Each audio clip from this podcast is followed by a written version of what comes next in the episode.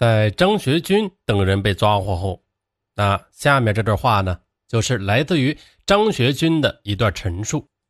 那下面的这段笔录呀，它是比较详细的，所以呢，部分内容可能引起大家的不适。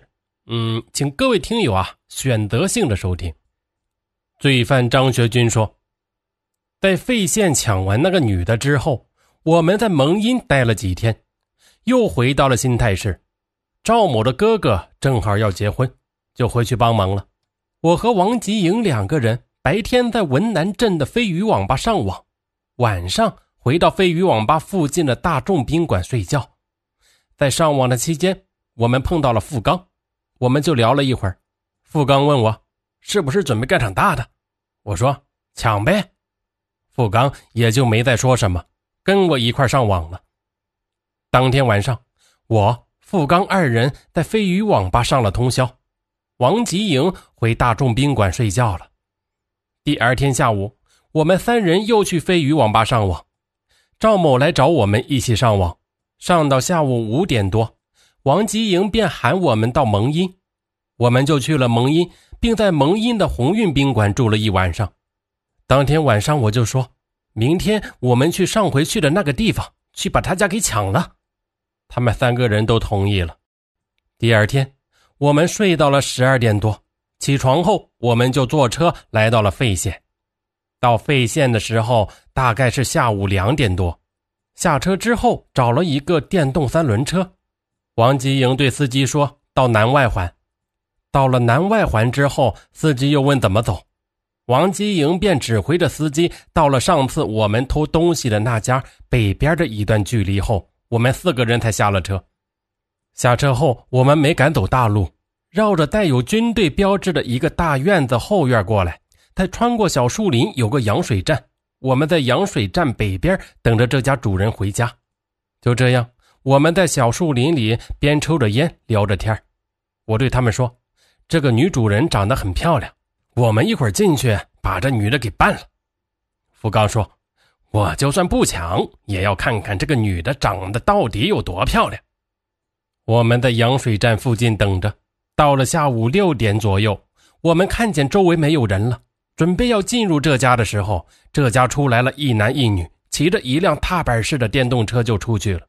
我们看着他们走远了之后，走到他家门前准备爬墙，发现这家院子里装了两个摄像头。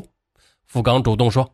我上去把那个监控给弄了，接着付刚从院墙西南角爬上墙，走上了平房。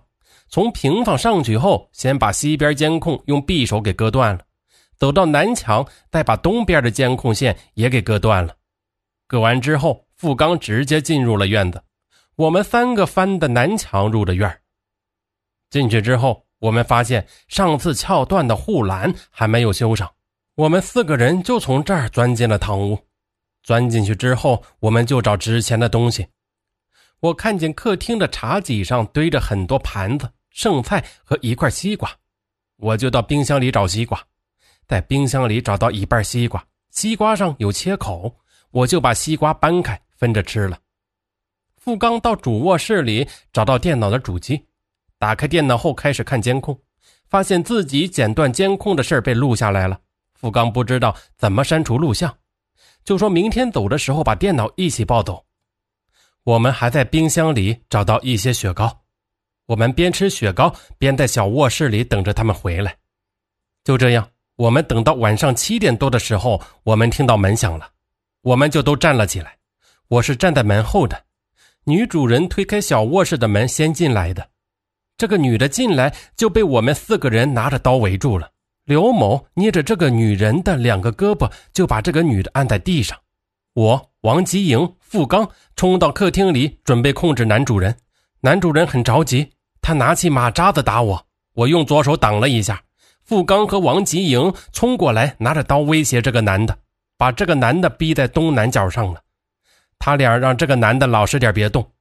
我问王吉营手铐在哪王吉营就说在小卧室的床上。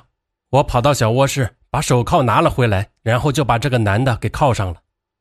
铐上这个男的之后，王吉营在这个男的身上翻出了一个钱包，在钱包里又找到了三张银行卡，王吉营问这个男的银行卡密码是多少。这个男的一开始不说，王吉营就把这个男的给踹倒了，又在这个男的胸部跺了七八脚。这个男的说了一个密码，王吉营就用这个男的手机查了一下，发现密码不对，然后又在这个男的身上一顿的乱踹。当时我就想杀了这个男的。我在主卧室找到了一个插电脑的插排，我就用匕首把线给割断了。我用割断了的电线把这个男主人的双腿给绑住了。王吉莹呢，转身去了小卧室。我知道他是要去强奸那女主人的。来的时候，我们已经商量好了要强奸女主人的。还有，王吉营走之前让我把男主人的裤子脱了。我让这个男的坐在沙发上。过了一会儿，我拿着匕首，付刚拿着菜刀也在沙发上坐着。大概坐了十分钟左右吧。当时我考虑着要把这个男的给杀了的时候，在卧室方便动手，我就夹着这个男的。这个男的蹦着去了大卧室了。进了大卧室之后。我去看小卧室，那时候王吉躺在小卧室的床上，女主人跪在床上。当时赵某是站在旁边看的，但是这时候的女主人还是穿着衣服的。看完后我就走开了。我问付刚会炒菜吧？付刚说会。付刚就去炒菜了。我在主卧室里看着这个男的，这个男的嗯坐在床上一直在向我求饶，我没有理他。过了一会儿，付刚进来说他炒好了菜，我让他看着人。我到客厅里看看他炒了什么菜。当时付刚是炒了一锅猪头肉，连锅一块摆在茶几上的。我看完付刚炒好的菜，进到小卧室看了一眼，我看见女主人的衣服已经被脱光了，只剩下了肉色的短丝袜。过了一会儿，王吉又趴在这个女主人的身上强奸了女主人。张文峰。当时就站在床边的旁边看着的，我看了一会儿就回到大卧室了。我回到大卧室就问付刚吃了没有，付刚说他没有吃，我就让他去吃饭。付刚就出去了。付刚出来后尝了尝自己炒的菜，说不好吃。我就对男主人说：“你不是厨子吗？炒点菜给我们吃。”男主人说：“行。”我就让他炒菜去了。男主人把付刚炒的猪头肉重新又加工了一下。我让付刚先吃着，顺便在客厅里看着男人。我呢就到小卧室去了。我进去的时候，又看到赵某，他也光着身子在强奸女主人。我看了一下就走了。我走到客厅的时候，还听到王吉莹在小卧室里喊着一些脏话。男主人在客厅里坐着，他也不敢说话，大概是被吓着了吧。我看付刚没有吃完饭，就去浴室洗澡了，洗了大约十几分钟。我洗完澡后，就听到外面的小狗一直在叫唤，我就让付刚出去把狗弄死。付刚拿着菜刀就出去了。大概过了五六分钟吧，付刚就回来说把狗弄死了。我走到小卧室的时候，王吉英已经出来了。我推门进去，看见女主人光着身子，盖着被子，靠着墙坐着的。赵某他正在穿衣服，我让赵某出来。赵某穿好衣服，和他一起出去了。出来以后。我把他们都喊过来，我说今晚把他俩都给弄死。我问赵某几点了，赵某说十二点多了。我说三点行动，另外三个人都答应了，我也就没有再多说。商量完杀人的事后，我又回到小卧室了。女主人问我你什么时候走？我说很快就走了。我说你陪陪我吧。女主人想了一会儿说：“我陪完你，你马上就走吗？”我说行。你陪陪我，等他们吃完饭，我们马上就走。我让女主人给我脱衣服，接着我也把她强奸了。完事后，我问男主人银行卡密码是多少，男主人给我们说了两个卡的密码，我就让赵某和王吉莹骑着男主人家中的踏板车去取了钱。还有女主人当时哭得很厉害，我在主卧室也能听得很清楚。男主人对我说，他听见了我们强奸女主人的声音。要求我们不要伤害人，我就哄他说行。半个小时以后，王吉营和赵某就回来了。回来的时候还买了四瓶饮料，分别是黑卡、冰红茶、绿茶、脉动、小面包和小饼干，两包玉溪香烟，三包苏烟。王吉英说一共取了一万一千元，说买东西的花了一百元。我数了一下，还剩下一万零九百元，我就把钱顺手装在身上了。就这样，一直到了凌晨三点多，王吉莹把屋子里的灯都打开了。我对女的说：“把衣服穿上吧。”这个女的就穿上了牛仔裤，又套上了一个长袖的 T 恤衫，里面没有穿内裤，也没有戴胸罩。我让赵某进来看着这个女的，他喊着付刚。王吉莹到主卧室杀这个男的。王吉莹在电脑旁边找到了一节黑色的电脑上的电线。王吉营让这个男的趴在床上，王吉营就站在床上扳起这个男的头。我把电线。在男主人的脖子上绕了一圈，我和付刚一人攥着一头，使劲的勒他的脖子。但是呢，我们用劲太大，把电线都拽断了。接着，我们三个就出来找勒男主人的东西。我在院子里电动三轮车上找到了一个铁锁链，我就问王吉英说：“用这个行吧？”王吉英说：“行。”我就把铁锁链给付刚了。付刚拿着铁锁链和王吉英进卧室去了。一会儿，我回到卧室，看到王吉英和付刚正在用铁链勒男人的脖子。勒了一阵后，他们感觉男主人上不来气了。付刚又从主卧室找到两个装衣服的红色塑料袋。付刚先用一个塑料袋捂住男人的口鼻，但是塑料袋破了，他又加上了一个，最后直到他不喘气为止。然后我们又来到了小卧室，我们把女的放在床西头处。半躺在床上，双脚搭在地上，赵某压着女人的双腿，王吉便拿着毛巾捂住女主人的口鼻。我进去之后，看见还没有捂死，就让王吉换上塑料袋捂女的。这时候付刚进来了，王吉坐在床南沿，两只手掐女人的脖子，付刚用塑料袋捂住他的口鼻，我用右腿跪住压住他的两条大腿。刚开始的时候，我手按在他大腿上，他挣扎时手从绳子里抽了出来，我又摁住他的两只手。说到这儿的时候，犯罪嫌疑人提出要吃早饭了，民警呢便为其准备了早饭。这个口供挺长啊，一直说到吃早饭了。那咱们继续，民警问：“你吃饱了吗？”他说：“吃饱了。”你还有什么要求吗？没有了。好，继续交代吧。哎，好嘛，口供又来了。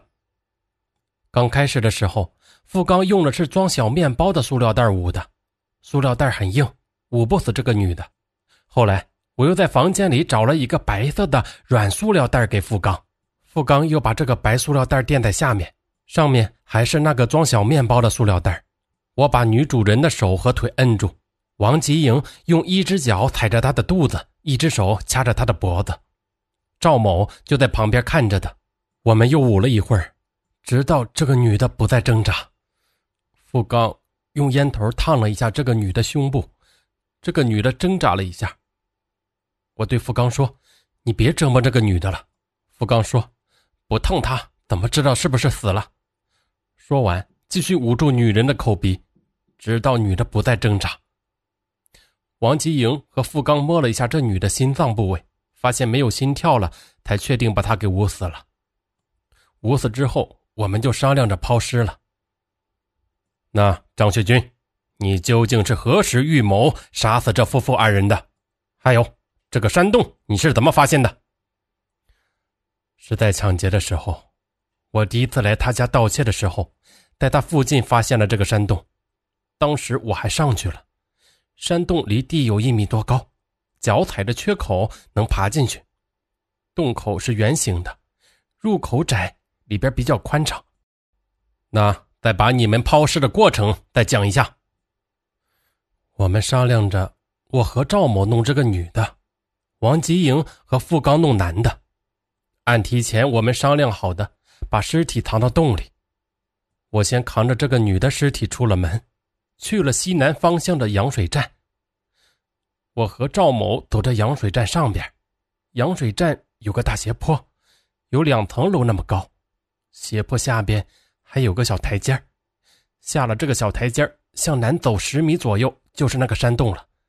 我把这个女的尸体放在斜坡上滚了下去，然后我顺着台阶就走了下来，继续搬着尸体穿过了废弃的房子，抬到房子南侧的台阶处，顺着台阶就把尸体滚了下去。这时，付刚给赵某打电话说他们俩搬不动男的尸体，让我们俩回去帮忙。我们回去后，付刚和王吉营搬前面的胳膊，我和赵某搬着他的两条腿。我们四个人抬着把尸体抬到羊水站大斜坡上面，然后把尸体也滚了下去。就这样，我们四个人把男主人的尸体抬到了山洞口。赵某和王吉营先爬进了山洞，我和付刚在下面拖着尸体。赵某和王吉营拉着尸体的手，把尸体拉进了山洞。我和付刚也爬进了山洞。我们进去后，把尸体抬到山洞的北侧的宽敞处放下了。然后我们四个人又一起去台阶那边，把女尸抬到了山洞口，用同样的方式把女尸拉进了山洞。我们四个进去后，把女尸放在男尸的外侧，男尸当时平躺在山洞中，头东脚西，女尸就在男尸的外侧，面朝男尸，头东脚西侧躺着。当时王金英和赵某先回到这对夫妇家打扫卫生去了。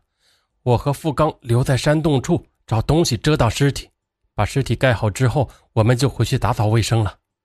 我们把打扫出来的垃圾装在塑料袋里，把银行卡、手机、我们买的零食、吃的西瓜皮、几件衣服都装进了塑料袋。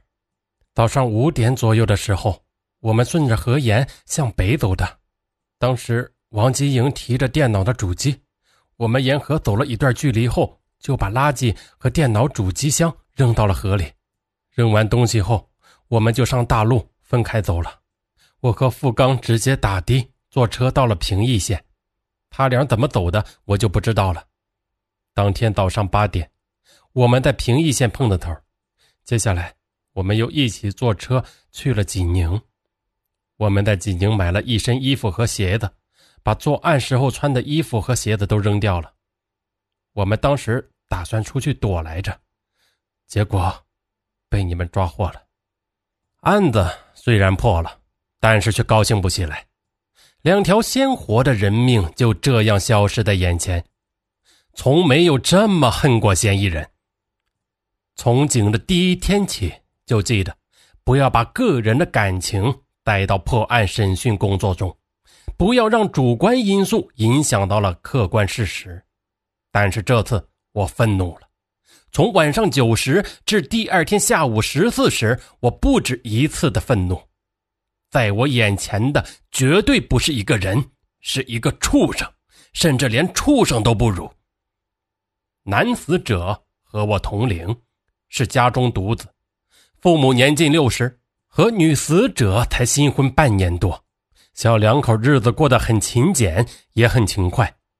甚至就在灾难降临的那个下午，小两口还商量着开一个夜市，多赚些钱养家。这次执法局没有批，明天我们再找找看。五月十四日下午，小两口和表姐走出执法局后，男死者对表姐说了最后一句话，便带着爱人回家了。谁曾想，在他的家门前早已潜伏了四只畜生。在我第二次到他家偷东西时，我看见女主人的婚纱照很漂亮，就想着哪天来找机会强奸了她，再抢了他家的钱，杀了他俩。坐在审讯椅上的嫌疑人说出这句话的时候，我不由自主地走在他跟前。眼前的这个小伙子是八八年出生的，但是却是个二进宫的两劳释放分子。我真的怀疑坐在我眼前的这个人不是我的同龄人，而是一头吃人的畜生。你有罪吗？有罪，我该死。你后悔吗？你是想听真话还是假话？真话。后后悔，但但是后悔，我还是一个死。我什么时候能判下来？他双目赤红，眼泪滚滚而下，他的浑身战栗，甚至戴着的手铐脚镣都在颤抖。这一刻，就像一个做错事的孩子，仿佛在祈求着大人的原谅。但是法律会给他最公正的判决。啊，说到这儿呢，这个故事已经讲完了。尚文呢也真心希望这真的是一个故事。呃，可是这个故事却是血淋淋的真实的案件。好，喜欢尚文说大案的朋友呢，别忘了点击订阅关注。嗯，也可以呢，在你喜欢的一些案例下面发表你自己的留言看法。嗯，好，咱们下一期节目不见不散。